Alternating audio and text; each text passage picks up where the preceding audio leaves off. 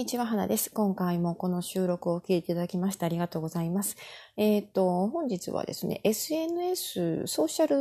ネットワークサービスですね。これについて喋ってみようかなと思っています。あの、少し前にウェブライターとして稼ぐなら SNS は今すぐ、えー、始めた方がいいよという内容の、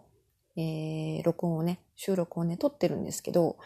これよりももっとあの、うん、なんていうんですかね、具体的な SNS の紹介と、まあ、ウェブライターというカテゴリーを離れて、例えばちょっとあの、ブログでね、えー、運営を頑張りたいとか、えー、将来的にあの、インフルエンサーになりたいとか、うん、まあ、あの、実写商品の販売とか、そういうネット、広くネットの、えー、マーケティング、ネットマーケティングにおいて、SNS を活用したいという時に、まあ、どの SNS サービスを選んで、どんな風に運営していくのが一番自分のこう目的に合うのか、そう、沿いやすいのかという観点からお話ししてみたいと思います。まあ、あの、私はこう見えてですね、あまり SNS というのはあまり得意じゃないんですけど、実は。でも、実際に自分で、まあ、数年前からブログを運営していて、ブログアフィリエイトをやっていて、あの、SNS も結構ね、いろいろ触ってるんですよね。で、あの、日本人が好む SNS だけじゃなくて、外国で、海外で、あの、有力なメインとなっている SNS とかも結構使、使い倒していてですね、あの、まあ、割と、あの、普通の日本にお住まいの方でちょこっとさちょこっとあの、ツイッターを触ったことがあるという人よりは知識があるんじゃないかなと思っているので、その辺を、まあ、あの、素直な感想と使いやすい、使いにくいという点と、特徴と、に、えー、こう、なんていうんですかね、えー、メインの、あの、ポイントとして、えー、喋ってみようかなと思います。ですので、まあ、あの、SNS やってみようと思ってるけど、どの SNS が一番いいのかなとか、自分に合ってるのはどの SNS なんだろうとか、まあ、実際もう、あの、すでに始めてるんだけど、いまいちこう、使い方がよくわからないとか、使い勝手が、うん、いいのか悪いのか、このままこの SNS を使い続けていいものかどうか、というふうに迷っている方がいたらですね、ちょっとあの、最後まで聞いていただけると、うん、少しは役に立つんじゃないかなと思います。はい。そういうわけですので、ぜひ最後までよろしくお願いします。はい。じゃあ、あの、まず、今回このトークで触れる予定でいる SNS の種類を、えー、今、あの、リストアップしときますね。えー、Facebook、Twitter、Instagram、Pinterest、LINE、WhatsApp、Signal、LinkedIn、 Tumblr、アメブロ、はてなブックマーク、 note。だいたい以上の SNS に、えー、触れるつもりで、言及するつもりでいます。あとの Google プラスという SNS もあるんですけど、これ Google 社がやってる SNS ですね。ただこちらはあのもう4月の時点でサービスがストップするのが分かっているので、今回のこの SNS トークでは喋りません、触れませんのでご了承ください。はい。まず、Facebook ですね。これはもう結構日本でも浸透しているので、ご存知の方も多いと思うし、やってる方も多いと思うんですね。でも、あの、Facebook ってやっぱり海外から盛り上がったもので、日本では、私の感覚的な話かもしれないんですが、海外で Facebook がすごく盛り上がってた時に、日本では mixi とかの方がね、結構ポピュラーで、あまり Facebook をね、やる人って実際、あの、少なかったんですよね。結構 Facebook が日本人の間に浸透するのって時間がかかったと思います。多分その理由は何でかというとですね、あの、実名で登録しなくちゃいけないというのが一つネックだったのじゃないかなと思うんですよ。なんか日本人って実名登録は嫌いますよね。その割には、Facebook とか、まあ、あの、Twitter とか SNS に平気で自分の子供の写真とかアップして、そこら辺はあの、セキュリティ感覚が海外の人ちょっとずれてるのかなというか、まあ、ずれてるなっていう言い方おかしいですね。よくないですね。あの、ちょっと違うのかなという、あの、感じがするんですけど、まあ、とにかく Facebook は実名でしか登録できないことになっているので、あの、基本的に1人につき1アカウントしか作れないようになっているんですよね。で、あの、だから割と SNS の中でも Facebook でこうつながっている、Facebook で友達に関係になっているということは、ビジネス的に見るとかなり信頼性が高いという、うん、ことが特徴として言えるんじゃないかなと思います。はい。ただ、それだけに、だから一人の人につき1アカウントしか取れないのが基本なんですよ。ですので、あの、万が一何かあった時にね、あの、Facebook の方から、あの、急に、まあ、いろいろ事情があるんでしょうけど、急にその個人のアカウントがバンされることもあるらしいんですよね。まあ、あの、えっと、バンされるっていうのは、そのアカウントが削除されたりとか、使い、使用停止になってしまったりとか、使用が制限されてしまったりとか、そういうことなんですけど、そうなった時に、もし Facebook というツールを使っていろんなこう仕事でのコネクションとかを作り上げてしまっていると、万が一の時、何かそういうことが起こった時に結構大変な目に遭うというリスクがあります。まあ、ですので、まあ、一つの SNS に依存してしまうのが、まあ、ある意味怖いということなんですけれども、まあ、あれですよね。やはり無料で使えるものですからね。あの、まあ、いつ、無料ブログなんかもそうなんですけど、いつこう、バンされても削除されても、まあ、なん、一ユーザーとしては何とも言えないというのが、まあ、悲しいところというか辛いところでもありますね。ですので、うん、まあ、あの、Facebook 実名で使えるからこそいい点もあるんですけれど、あまりにそこに依存してしまうとちょっと怖いという面も、あのまあ、デメリットとしてあるんじゃないかなと思います。はい。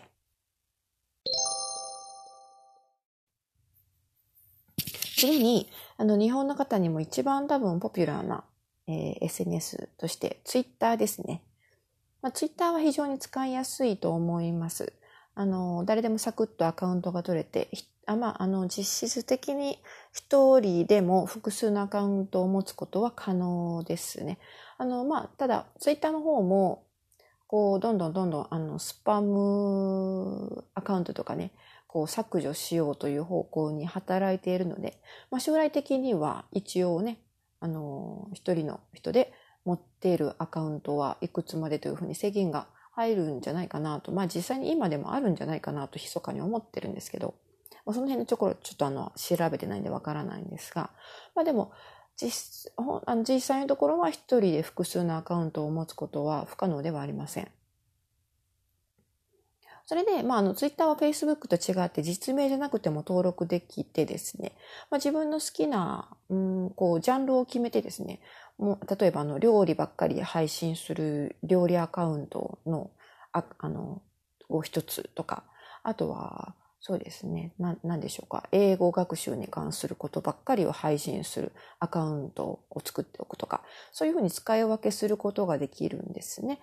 はい。で、あの、まあ、ツイッターの特徴としては、まあ、あの、実名じゃなくても登録できるということと、あとは、あの、文字数がね、決まっててるんですね。投稿できる文字数が今、日本語で140文字でしたっけ？という、あの、制限があるので、割とこう、なんていうんですかね、あの、短い文章で勝負するというところがあってですね、これなかなかあの、面白いというかね、あの、文章、いかに短い文章で、うん、自分の伝えたいことを伝えるかというのは、一種の、まあちょっとゲーム的な面白さもあったりして、あともちろん画像をアップしたりとか、動画をアップしたりとか、えー、自分の好きなリンクをね、あの、貼って誘導したりとか、自分のブログに誘導したりとか、そういうこともできますし、割と、あの、世界中で使われている、うん、SNS なので、どこでも制限なくスムーズに、どこの国に行っても、大体結構、あの、使えるんじゃないかなと思いますね。ただまあ実名で登録できない分、まあスパム的なものも多いですし、結構あの、なんていうんですかね、情報商材をとかね、あの、ちょっと、ちょちょっと怪しい系の 投資内容の、うん、案内とかね、そういうアカウントとかもあったりして、まあ、なんて言うんでしょう。うん、多分、個人で趣味として使いたい人にとってっては、ビジネス的な、マーケティング的な、あの、広告的なツイッターが、ツイートが多くて、結構鬱陶しいとか、うざいとか思う人もいるみたいですね。それで、あの、一旦使い始めたもののやめてしまうという人もいるんじゃないかなと思います。私も実はツイッター作ったのすごく早くてです。すごくってこともないかな。ちょっと早めで、あの、もう多分2000、2014年の時にはもうすでに持ってましたよね、多分ね。2015年かなで、あの、でも本格的に使い始めたのは実は去年なんですよ。それまでは、やっぱりあの、そういう広告とかが多いし、マーケティングの、なんて言うんでしょうかね。あの、まあそう、あの、ちょっと10分、30分の作業で100万円稼げますよ、みたいな、そう、うさんくさい、あの、ツイートとか、あの、まあ、ダイレクトメッセージとかが多くて、結構それがうざう鬱陶しくて、あまり使わなくなってしまったというのがあってですね、一時期も全然触ってもいなかった時期があったんですよね。でもやっぱり自分がこうして情報発信していくとか、まあ、ブログ運営していくとか、自分の、まあ、電子書籍を売るとかね、そういうことにおいては、やっぱりツイッターって強いなと思うので、拡散力がね、あの、他のものに比べると、うん、圧倒的に多分強いと思うんですよね。で、日本人もかなり多くの人が使ってるし、だから、まあ、うん、多分、普通にニュートラルに考えて、あの、何か一つ SNS を始めたいんですけど、というふうに相談されたら、私はまず間違いなくツイッターをお勧めしますね。多分ツイッターが一番あの、いろいろ、まあ個性的な SNS は他にもたくさんありますけど、一番多分万能的な選手なんじゃないかなと思います。はい。次に、あの、主に画像をベースとする SNS について喋りたいと思ってるんですけど、えっ、ー、と、インスタグラムとピンタレストと2つまとめて喋っちゃおうかなと思います。インスタグラムは結構ね、日本の方の中でも浸透してきてるので、使ってる人多いと思うんですけど、比較的うん、どうでしょうね。数年前まではね、若者の、あの、ユーザーが多いとかっていうふうに、あの、言われてたんですけど、最近はどうなのかな？あの、少し、あの、熟年層とかね、その辺でも使ってる方は増えてるんじゃないかなという私の印象なんですけどね。まあ、あの、このインスタグラムは、えー、まあ、次の、あの、ピンタレストもそうなんですけど、画像をメインとするえー、SNS になります。だから画像でつながるっていう感じですね。テキストももちろん打ち込めるんですけど、テキストよりも画像がメインとなって、えー、画像もしくは動画とかですね、えー、がメインとなってつながる、えソーシャルネットワークになります。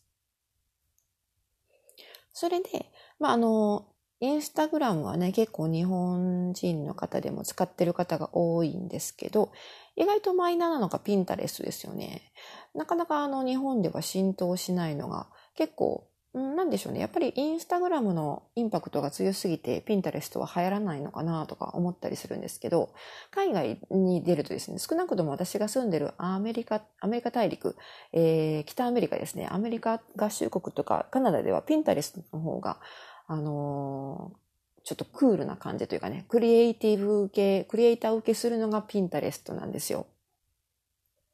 で、あの、数年前の、ま、あの、記事ではです、ニュースではですね、えー、Facebook よりもピンタレストの方が、レストランとか飲食店、ショップとかの集客効率がいいとかっていう、そういうニュースも流れたりして、えー、画像をね、画像検索できるのがピンタレストの大きな特徴の一つなんですよね。あの、もちろん、インスタグラムで検索して、まあ、画像ベースのね、えー、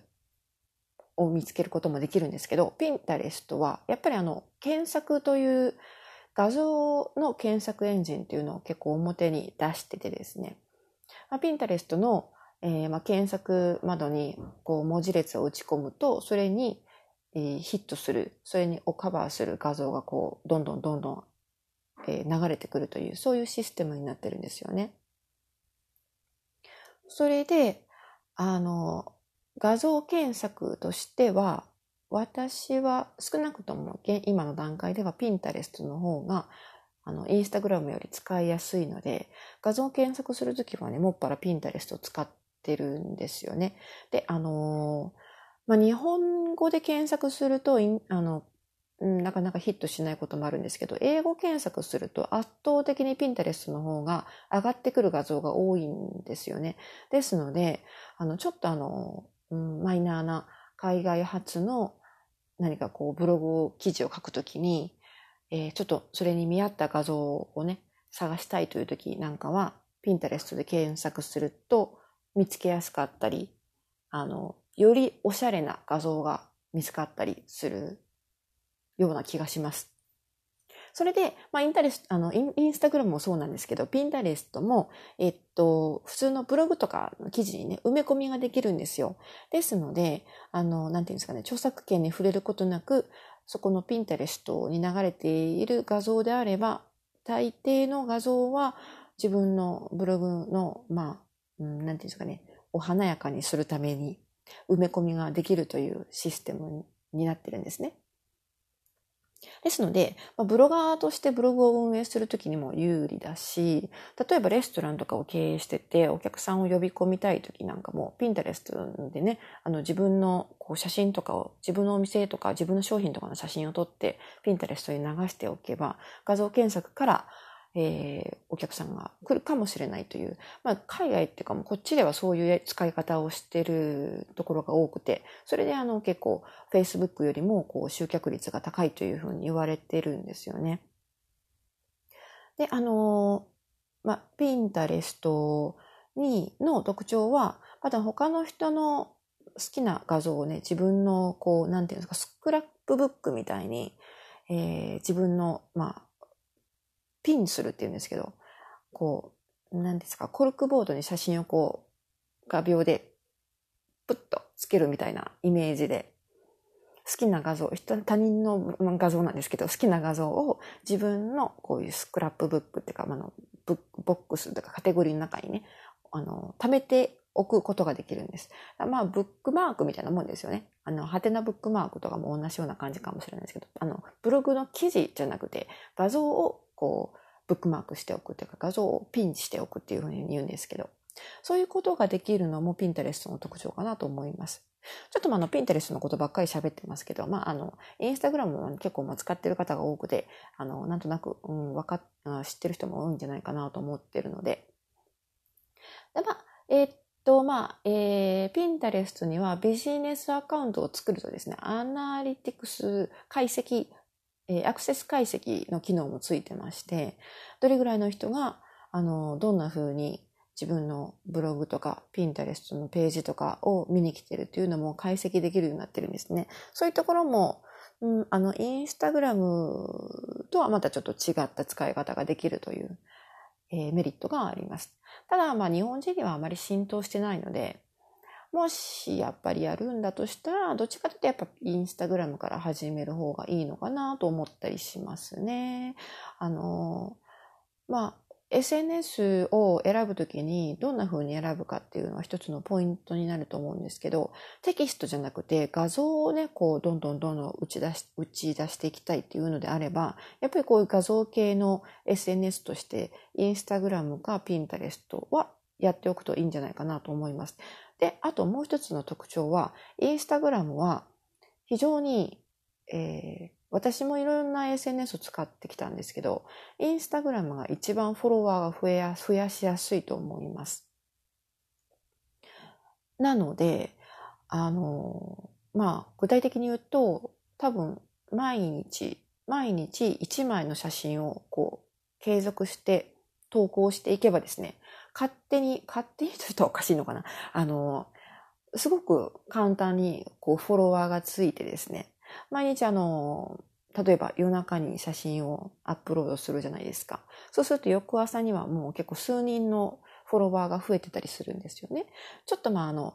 コツとかもあって、あの、タグ、あの、シャープマークのね、タグをつけるのがコツになってくるんですけど、それで、まあ、あの、真面目にコツコツ、うん、まあ、一日一枚でも画像をアップしていけば、こう、それだけでフロワーが増えるというね。なかなか、これは他の SNS に比べてかなり優位性が高い、えー、SNS だと思います。だから、もしテキスト系だったら Twitter、画像系だったらインスタグラムを押したいですね。はい。あとちょっとね、次はですね、えー、LINE と WhatsApp、シグナル、LinkedIn、この辺をまとめてお話ししようかなと思います。あの、やっぱり LINE って日本の初のアプリなので、日本人にはすごく浸透してますよね。使ってる方多いと思うんですけど、でもただ私はあまり LINE のね、あのビジネス的な使い方はちょっとやってないので、あの、いまいち使い方がよくわからないんですが、やっぱりこれも匿名性が低いというのが一つの特徴かなと思います。やはり、あの、LINE ってこう、電話番号にね、リンクしてるじゃないですか。ですので、あの、やっぱり一人につき1アカウントが基本だと思うし、あとま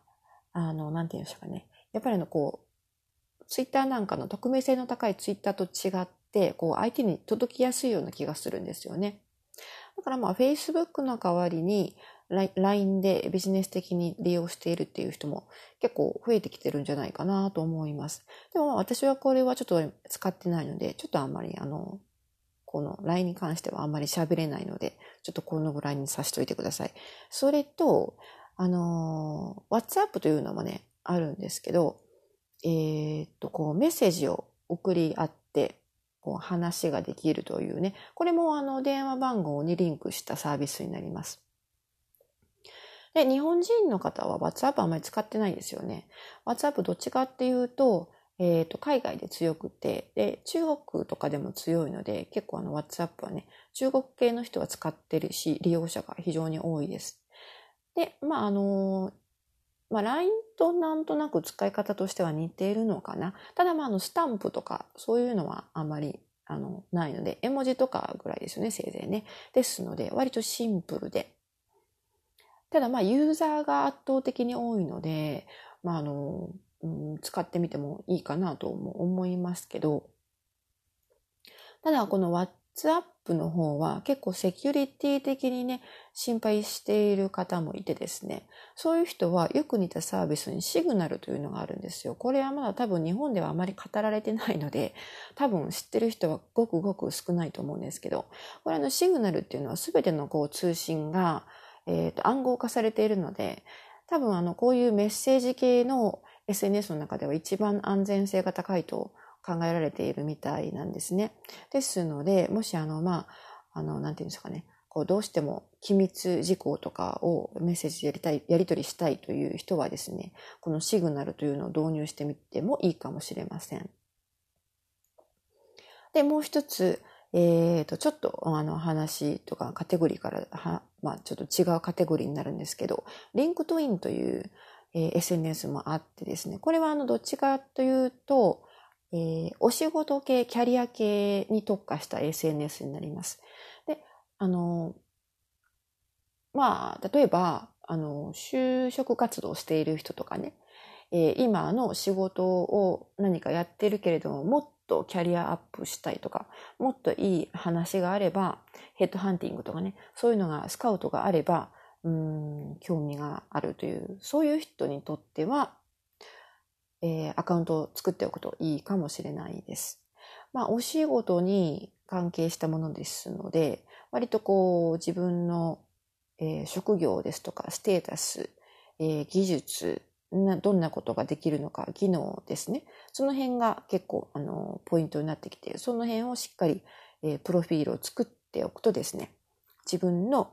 に特化した自分に最適なお仕事のスカウトが来るかもしれないというアプリですね。まあ、日本では多分これも使ってる方は非常に少ないと思うんですが、海外では割とね、あの、ポピュラーな、えー、アプリですので、海外在住の日本人の方には結構使ってる人もいるんじゃないかなと思います。やっぱりその、常にね、キャリアアップとかを考えている方が多いので、あの、そういう意味では、こう、その世界では、この LinkedIn というのは強いと思いますね。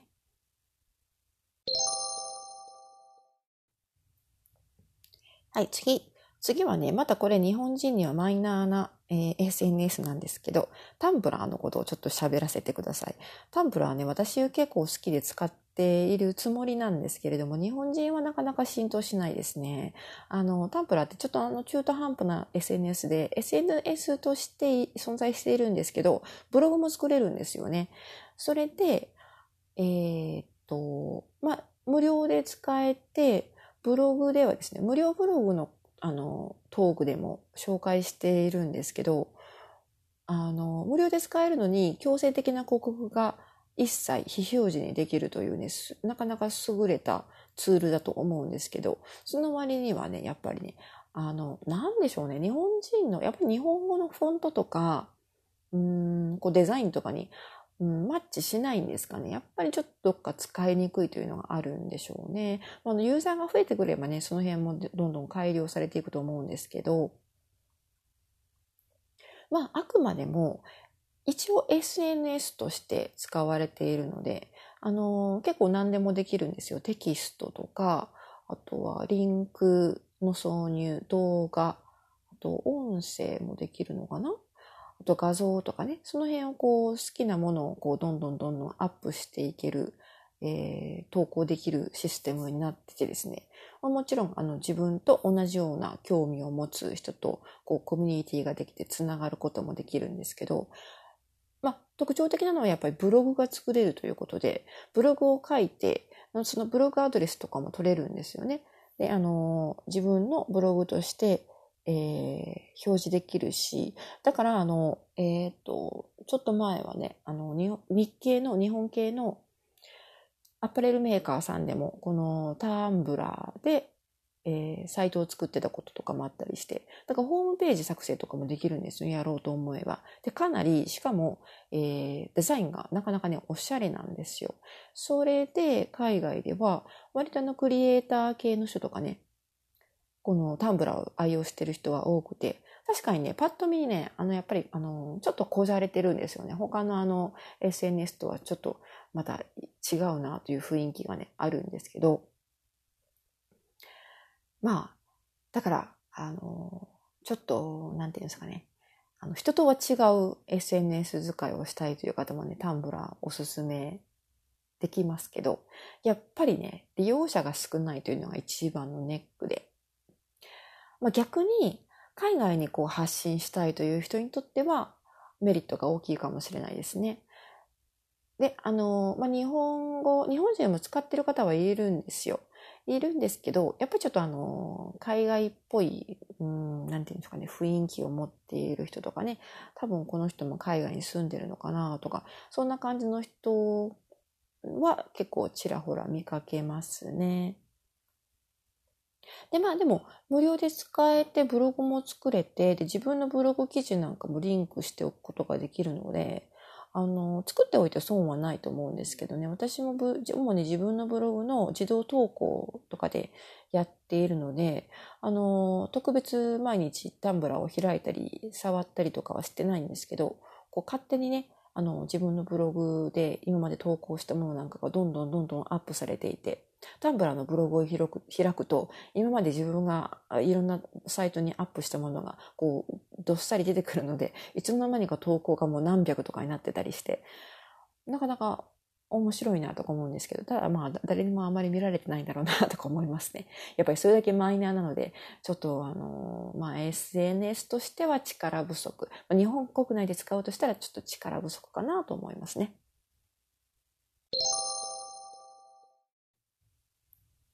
はい、次はね、アメブロです。アメバブログです。というと、アメブロってブログでしょと思うかもしれないんですけど、アメブロはね、もはやね、SNS だと思うんですよね、私は。もうほとんど私、自分でもね、SNS 的にしか使ってなくて、確かに無料ブログというね、あの、カテゴリーなんで、ブログの、ブログサービスなんですよ。だからもちろん無料でブログが作れるんですけど、まあ、ブログとして活用するというよりは、SNS として、あの、まあ、自分の自己、自分、自社商品だとか、自分の、まあ、運営しているブログに誘導するための、こう、集客ルートとして使うのが、なかなか使いやすいので、ここであえて取り上げてえー、お話ししておこうかなと思います。まあ、ご存知の通り、アメーバブログね、もあの、一番日本で多分ユーザーさんが多いと言われてるんじゃないでしょうか。あえっ、ー、と、ブログサービスです。で、えー、アメブロの特徴は、やはりね、日本製なんで、とにかくデザインが可愛くて、あの、使いやすい。で、とにかく結あの、いろんな機能がついてますよね。本当に機能の、あの、スーパーマーケットみたいな感じで、いいね機能もあるし、フォロー機能というか、まあ、読者登録機能ですね、もあるし、で最近あの、ちょっとあの、あれですよね、タンブラーを、の機能を、あの、パクって、リブログ機能とかいうのもついてますよね。自分、他人のブログ記事を自分のブログとして流すことができるんですね。リブログすると。それもあるし、でもあの、いろいろね、キャラクターをいじってゲームとかもリンクできるし、またアフィリエイトとかもできるので、あ、そう、最近ね、10、えー、先、えっ、ー、と、昨年の12月だから2018年の12月25日から、アメブロでもアフィリエイトが解禁になったんですよ。以前はね、所有利用ができなかったんですけど、だからアフィリエイトリンクを貼ったりとかするのは結構ね、危険な行為だったんですね。以前はそれで削除されたブログとかも結構あったんですけど、今は所有利用 OK というふうになり、規約が変わったので、堂々とアフィリエイトすることができます。まあそんなわけで、アメブロなかなか、あのー、頑張ってるなとか、どんどん変わっていってるなと思うんですけど、で、アメブロは基本的に、えっ、ー、と、一人で複数のアカウントを持つことも可能ですね。あの、一つのブログについて、一つ、えー、メールアドレスが必要なんですけど、まあ、メールアドレスを複数持っている人だったらね、アメブロいくつでも作れることになります。それで、あの、いろいろね、こう、ユーザー同士のコミュニティも発展しててですね、あの、いろんな仕組みで、こう、他のユーザーとつながることができて、シェアしたりとか、こう、コミュニケーションとかもできるし、だから、すごく、あの、なかなか SNS として考えると、かなり優秀なサービスだと思うんですよね。で、ついこの前なんですけど、気がついたのが、えー、アメブロで音声コンテンツをね、配信できるようになってるんですよ。これは他のブログサービスにはないサービスなので、あなかなかすごいぞ、アメブロと思ったんですけど、あの、特にアメブロの音声コンテンツの特徴はですね、音声を吹き込むだけじゃないんですよ。音声を吹き込んで録音できるんですけど、その録音した内容を字幕として文字に起こして、書き起こしてくれるんですね。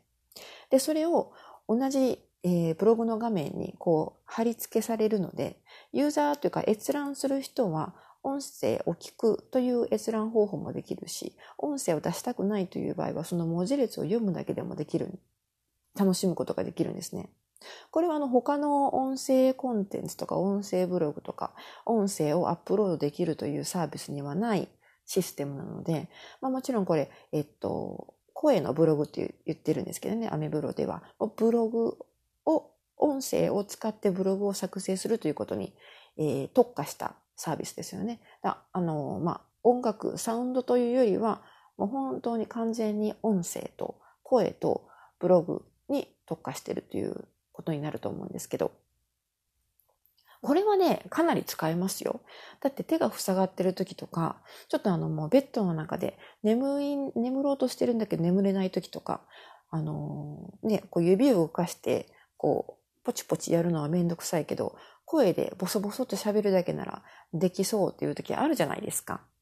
そういう時にね、ちょこっとサクッとブログ記事を書いて投稿できるというのは、うん、すごく素晴らしいサービスだと思いますね。これもっとユーザーさんがね、に浸透して、あの、長く続いてくれるといいなと思ってます。私は個人的に。まあそういう使い方もできるんで、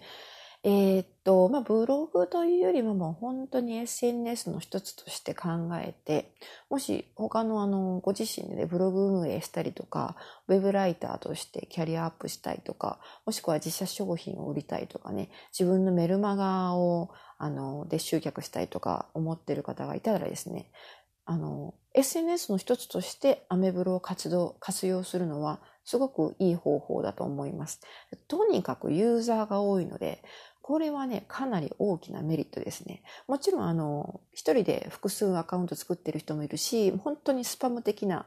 出会い系的なものもあるし、本当にピンキリなんですけど、やはりね、この母数が大きいっていうことはね、それだけでかなりのメリットというか、あの、本当にビジネスツールとして、マーケティングのツールとして、すごく、あの、便利というか、将来性があるので、一つね、アカウントを作って育てていくと、きっと、あの、必ずどこかで役に立つと思いますね。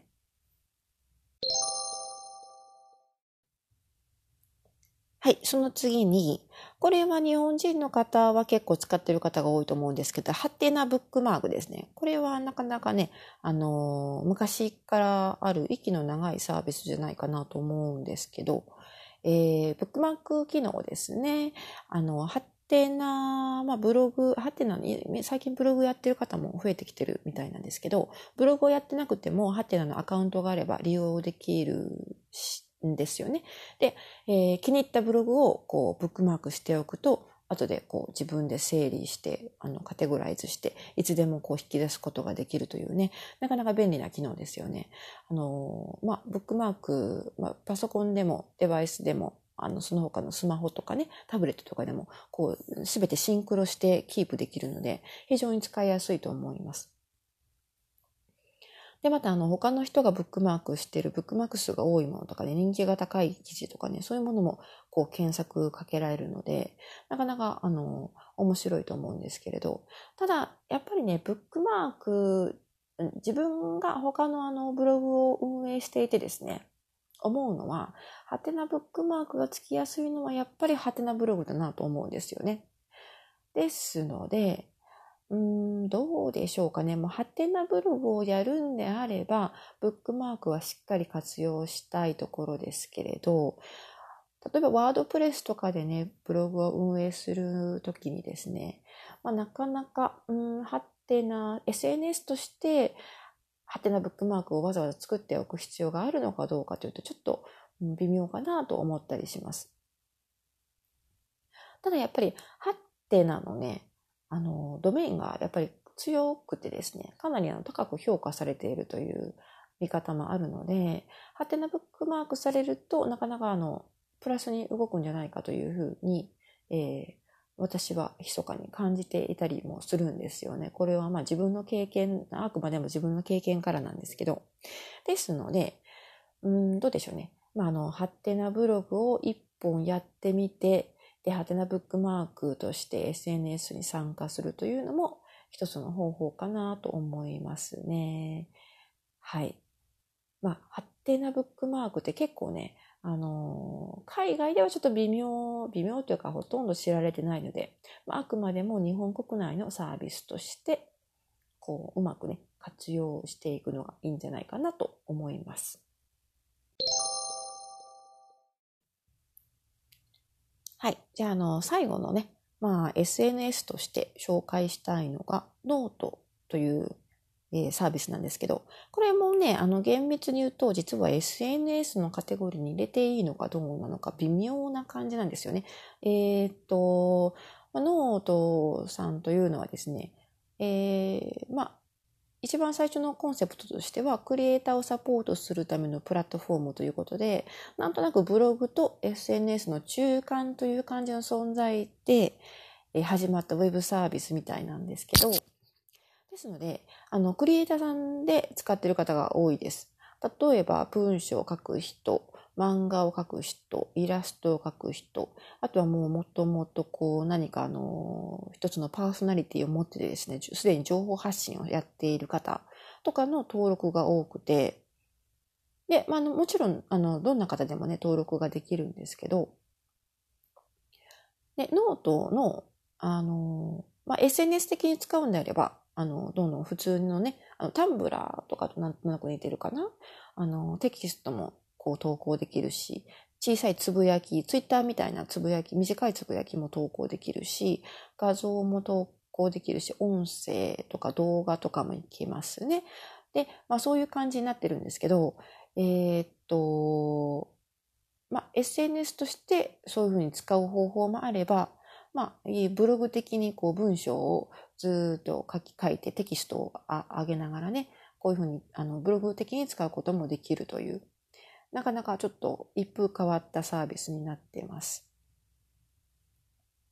で、あの、まあ、えー、その自分のこのアカウント、自分のパーソナリティとかハンドルネームでこうフォロワーさんを集めたりとか、フォローしたりとか、あと、あの、この一つ一つのこういう投稿をですね、ノートというふうに言って、あの、まあ、ノートブックを作るようなイメージなんですけど、この一一ページ一ページをノートがノートなんですね。これをあの複数集めてマガジンというものを作ることもできるんですね。で、そのノートもマガジンも有料販売することが可能というのが大きな特徴かなと思います。もちろんあの無料で公開することもできて、えー、無料で楽しめるコンテンツもいっぱいあるんですけど、有料であの公開、有公開というか、有料で販売しているものもあってですね、えー、それも使い方によってはなかなか面白い使い方とか、あの、ぶっちゃけ稼げるんじゃないかなというふうなあの、言い方をしてもいいんじゃないかなと思いますね。実際それですごく稼いでる人もいます。一種の電子書籍とかって考えてもらってもいいんですけど、電子書籍よりもちょっとまあ、あの、ちょっとあの特徴が違うというかね、まあ、ちょっとその話はあの、もっと突っ込んでノートさんのことだけを喋るときに喋りたいなと思ってるんですけど、で、まあ、あのもう一つノートの面白いところは、えーまあ、クリエイターサポートというコンセプトなんで、こう、読んだ人、閲覧した人が、そのコンテンツを気に入ったら、任意の、あの、サポート、お金をね、えー、こう、プレゼントすることができるんですよ。まあ、いわゆる投げ銭とかって言われたりするんですけど、これがあの100円単位からできるようになってましてですね、このサポート機能というのも他の、ウェブサービスにはなかなかないんじゃないかな、SNS にはないんじゃないかなと思ってて、で、これが、あの、どんな人も、まあ、あの、実質的にはこう、受け取ることができるようになってるんですね。受け渡しができるようになってくるんですよね。それがあの、大きな特徴だと思います。だから、あの、ノートを使って有料販売することもできるし、そのサポートを期待して待つこともできるというね、なかなか面白いサービスですよね。で、実はあの、ここで、あの、わざわざ SN、私のこのポッドキャストで紹介したのもですね、実はつい最近ノートさんからですね、音声コンテンツを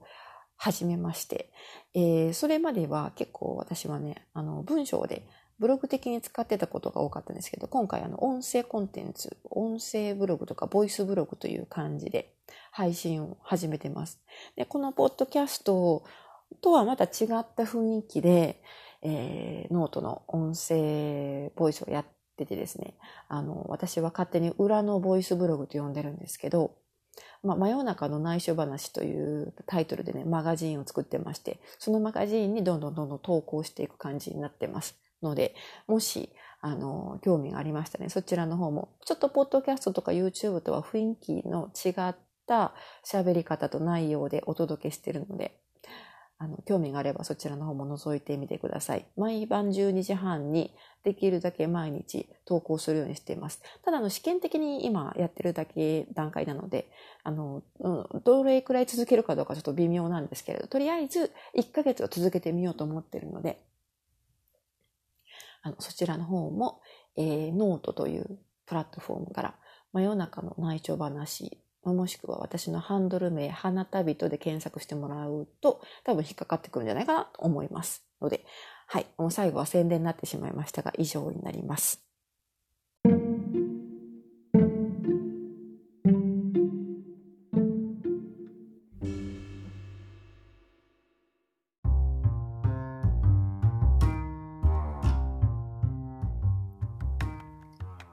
いかがでしょうか？今回は以上になります。ちょっと SNS ですね、ソーシャルネットワークサービスについて長々と喋ってみました。あの、本当に SNS って今いっぱいありますよね。ここにも紹介しきれなかった SNS とかもあったりしてですね、まあ、このポッドキャストも一種の SNS になるのかなと思ったり、まあ、YouTube なんかもね、かなり SNS っぽくなりつつありますね、最近。あの、まあ、その SNS と一言でカテゴリーするのも今後はなんか難しくなっていくのかもしれないんですけれどもとりあえずでもやはり何かね何かしらこういうあの SNS を一つ二つとやっておくとあの将来的にねこういうネットビジネスとかあの、まあ、リアルのビジネスでもそうなんですけど必ずどこかで役に立つと思うので是非、えー、興味がある方は今すぐにでもね始めてみていただきたいなと思います。まあ、結論を言うと、まあ、日本人の方が、まあ、国内で、えー、活動されるにあたってはですね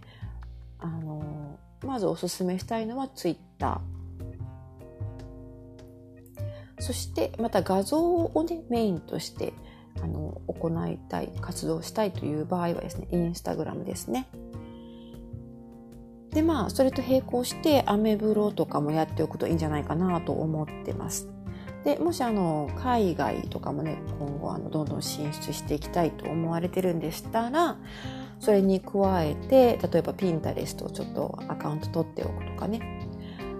まあその辺がいいんじゃないかなと思いますね。あとはもうあのやっぱりこういうサービスって全て基本的には無料で使用できるのでとりあえずもう全部やってみて全部試してみる。やっぱりね自分で試してみないとわからないところってあるんですね。人からこうこんな風な特徴があってこんなメリットがありますよって聞いてもね実際に使ってみないとうんなんか自分に合ってるかどうかもわからないし使ってみて初めてああこんな感じなんだとね納得できるという部分が大きいと思うんですよね。こう特徴だけ言われてもねやっぱりねわからないって思うんですよね。ですのであのぜひぜひ気になるものがあったらまずはね一つか二つ始めてみてもらいたいなと思います。でもしあのすでにアカウントを取っていて眠っているアカウント使ってないものとかがあったらねちょっとあのそれを掘り出していただいて もう一回やってみるとかねもう一回チラッと見てみるとかねそういうまあタイムラグがあっても別にあのまあこう面白い今度面白いと思えるかもしれないしですね。また違った世界がどんどんこういうのが進化していってるんでどんどんどんどんあのあこんな面白い機能がついたんだ始まってるんだというふうに発見もあると思うんですよね。ですのでまあ無料で使用できるものなので、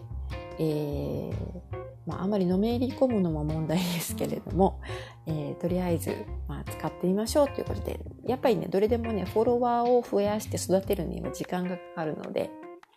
こう即戦力にはならないんですよ。やはりねマーケティングの世界で有効だとは言われますけれども、まあ、普通の人がいきなり初めてこういうあのフォロワーが1000人とか1万人とかいきなり増やすことができるというものではないので、まあ、徐々に長い目で育てると思ってですねぜひぜひ使ってみてください。